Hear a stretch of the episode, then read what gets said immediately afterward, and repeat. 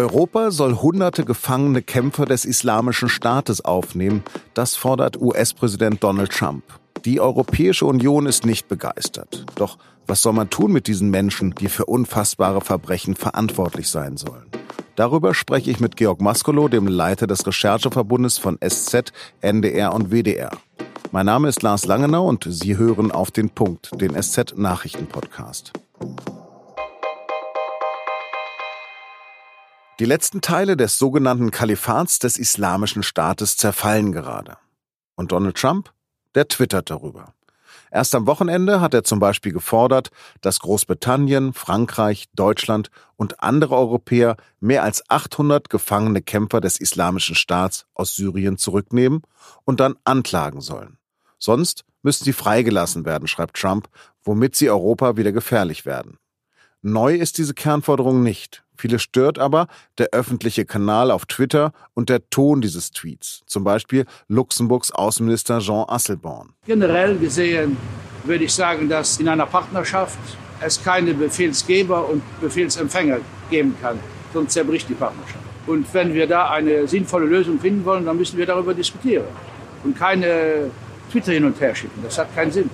Die Bundesregierung will sich vor der Verantwortung nicht drücken. Außenminister Heiko Maas hat bestätigt, dass alle deutschen Staatsbürger ein Recht darauf haben, wieder nach Deutschland einzureisen. Aber er hat auch gesagt, dass es gerade bei Menschen, die womöglich in Syrien für den IS gekämpft haben, gar nicht so einfach ist, wie die USA sich das vorstellen. Wenn jemand zurückkommt, geht das nur, wenn sichergestellt ist, dass diese Menschen hier sofort einem Verfahren vor Gericht zugeführt werden, wenn sie auch in Untersuchungshaft kommen. Das heißt, dafür braucht man Informationen, dafür braucht man Ermittlungsverfahren. Das ist alles nicht gewährleistet.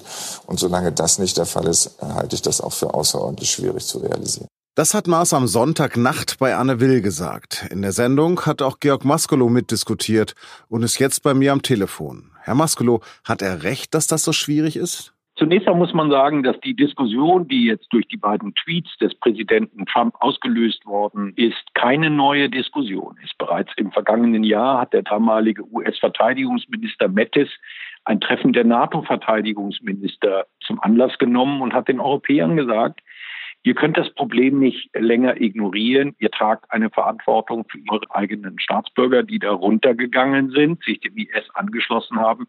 Ihr müsst dafür sorgen, dass diese Menschen zurückgeholt werden und vor Gericht gestellt werden. In Syrien haben wir die Sondersituation, dass diese Gefangenen ja gar nicht in der Hand des syrischen Staates sind, sondern sie sind in der Hand der Kurdenmiliz, die international nicht anerkannt werden die sie deshalb auch schwer oder gar nicht vor Gericht stellen und aburteilen könnten. Also diese Frage, was mit dieser Gruppe passieren soll, die ohne Frage auf syrischem Boden Straftaten begangen hat, die man aber jetzt auch nicht dem syrischen Regime überantworten will, das ist die Gruppe, über die wir sprechen. Sie sind ja im Norden von Syrien gewesen. Wie lange ist das her? Vom halben Jahr? Ja, ich bin ungefähr vor einem halben Jahr ähm, da gewesen. Ich bin die befreiten IS-Gebiete abgereist. Ich bin ähm, nach Raqqa gefahren und ähm, habe auch viele der deutschen Gefangenen gesehen. Und manche von ihnen machen inzwischen ja sehr freimütige Angaben. Sie geben zu, was sie beim IS getan haben. Wir reden ja insgesamt über eine Gruppe von weit über 100 Personen. Und in vielen Fällen wird es mit der Strafverfolgung gar kein Problem geben, weil man ausreichende Beweise hat, um sie hier vor Gericht zu stellen. Aber Außenminister Maas hat an einer Stelle recht. In vielen Fällen wird das auch nicht gelingen oder nicht ausreichend gelingen. Die Behörden übrigens hier in Deutschland bereiten sich ja auf den eventuellen Fall, dass diese Menschen zurückkommen, bereits seit langer Zeit vor. Der Bundesnachrichtendienst ist seit Monaten in der Region. Er schickt Agenten in diese Gefangenenlager. Er kooperiert sehr eng mit den Kurden und mit den Amerikanern. Und die Erkenntnisse, die er dort gewinnt, das nimmt der Bundesnachrichtendienst, trägt es ins gemeinsame Terrorismusabwehrzentrum, dann geht das Material ans Bundeskriminalamt und den Generalbundesanwalt und man versucht Stück für Stück Beweise zusammenzutragen, Haftbefehle zu erlassen, um für den Tag, wenn diese Leute zurückkommen, vorbereitet zu sein. Sie haben jetzt 100 Personen aus Deutschland genannt. Aus der EU sollen es 800 sein. Ja, man muss mit den Zahlen immer ein kleines bisschen vorsichtig sein. Was wir wissen, ist, dass sich in einem Umfang, wie es das historisch nie gegeben hat, Menschen aus der EU, auch aus Deutschland, da waren es weit über 1000, in die Region abgesetzt haben, beim IS gewesen sind. Dann gibt es einen Anteil, der bereits zurückgekommen ist, andere, von denen man angenommen hat, dass sie tot seien. Aber man stellt jetzt in den vergangenen Monaten mit dem Zerfall des IS fest, dass erstaunlich viele dann doch noch in der Region sind. Und viele der Männer beispielsweise, die ja zunächst angekündigt hatten, bis zum letzten Moment kämpfen zu wollen, die ergeben sich heute vor allem den kurdischen Milizen, sodass ich davon ausgehe, dass die Zahl der Europäer dort unten auch eher noch steigen wird, was einfach die Frage dringlicher macht, wie geht man mit diesen Menschen am Ende um? Ich glaube, sie gehören vor Gericht gestellt. Vor ein deutsches Gericht gestellt. Die Kurden können und wollen sie nicht vor Gericht stellen, dass sie dem Assad-Regime überstellt und überantwortet werden, wollen wir vermutlich alle nicht. Also gibt es letztlich aus meiner Sicht nur zwei Möglichkeiten, wie man mit ihnen umgehen kann. Man könnte eine Sonderzuständigkeit beispielsweise eines UNO-Tribunals schaffen, aber dieses ist nun mal nicht in Sicht.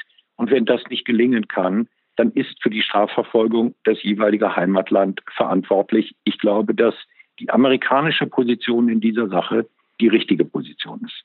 Gibt es denn noch welche, die unter dem Assad-Regime gefangen sind?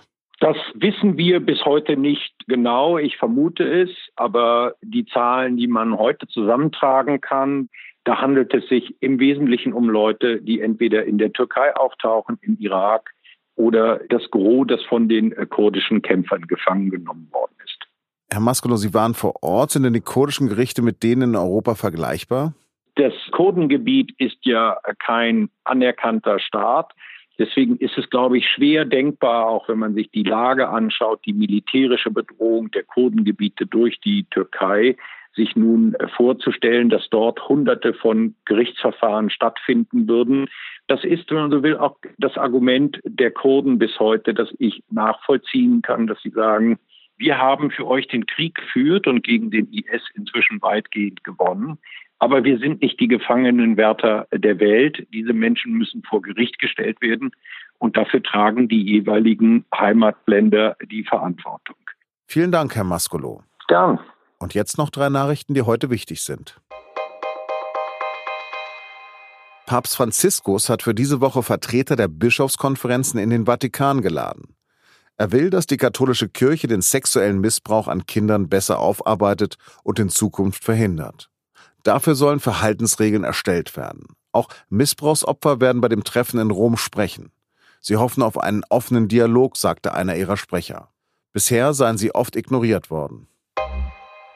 Sieben prominente Abgeordnete sind aus der britischen Labour-Partei ausgetreten. Damit wollen sie gegen den Führungsstil ihres Parteivorsitzenden Jeremy Corbyn protestieren. Sie kritisieren den Brexit-Kurs ihrer Partei, aber auch wie intern mit antisemitischen Tendenzen umgegangen wird. Die sieben Abgeordneten wollen ab jetzt als The Independent Group im Parlament vertreten sein. Der früheren AfD-Vorsitzenden Frauke Petri wird Meineid vorgeworfen. Sie soll im November 2015 vor dem Wahlprüfungsausschuss unter Eid falsch ausgesagt haben. Es ging um ein Darlehen der AfD-Landtagskandidaten, um den Wahlkampf zu finanzieren. Seit diesem Montag steht Petri deshalb in Dresden vor Gericht. Am ersten Prozesstag wollte sie sich zu den Vorwürfen nicht äußern. Petris Verteidiger sagt, dass es gar nicht zulässig war, dass sie unter Eid gestellt wurde. Ihre Falschaussage vor dem Ausschuss sei außerdem ein Irrtum gewesen. Mein Hörtipp für Sie. Keine deutsche Fußballmannschaft hat bisher an der Anfield Road in Liverpool gewonnen. Am Dienstag versucht es der FC Bayern im Achtelfinale der Champions League. Dabei hatte die Abwehr der Münchner zuletzt sogar gegen Augsburg riesige Probleme. Aber ist die Situation des FC Bayern wirklich so schlecht? Darüber reden die Kollegen vom SZ Sport in der aktuellen Folge von unserem Podcast und nun zum Sport. Das war auf den Punkt. Redaktionsschluss war 16 Uhr. Und ich wünsche Ihnen einen schönen Feierabend und bleiben Sie uns gewogen.